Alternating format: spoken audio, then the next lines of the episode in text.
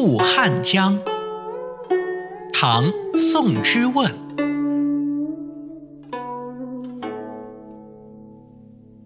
岭外音书断，经冬复历春。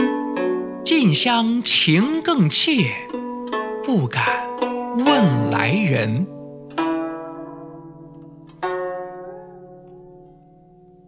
这首诗的意思是，流放岭南与亲人之间断绝了音信，熬过了冬天，又经历一个新的春天，越走进故乡，心里就越是胆怯，不敢打听从家那边过来的人。